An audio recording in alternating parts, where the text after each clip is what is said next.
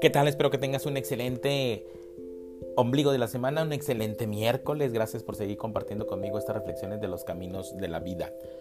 ¿Cómo puede el hombre vivir sin amor? Solo podemos existir y la existencia sin amor es control, confusión y dolor. Y eso es lo que casi todos estamos generando.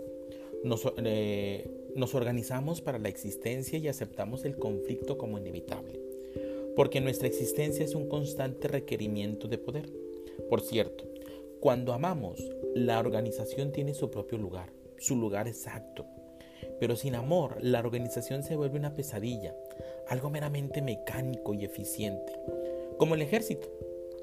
Pero como la sociedad moderna se basa en la mera eficiencia, necesitamos ejércitos. Y el propósito de un ejército es crear guerra, aún en tiempos de la así llamada paz, Cuanto más eficientes somos en lo intelectual, tan más crueles somos, tan más brutales e insensibles nos volvemos.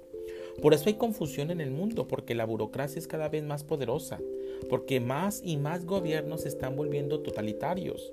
Nos sometemos a todo esto como algo inevitable, porque vivimos con nuestros cerebros y no con nuestros corazones. En consecuencia, el amor no existe. El amor es el, elemento más peligroso e incierto que hay en la vida. Y debido a que no queremos la incertidumbre, porque no queremos sentirnos en peligro, vivimos en el reino de la mente.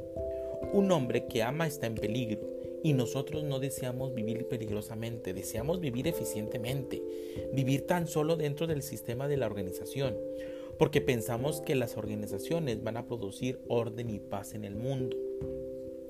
Las organizaciones jamás han producido orden y paz.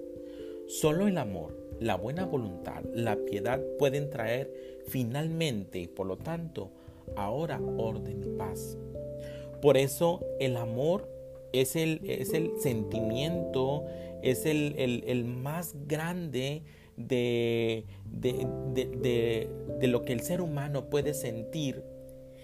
Por eso la pregunta que debemos de hacernos el día de hoy y reflexionar, ¿el amor es peligroso?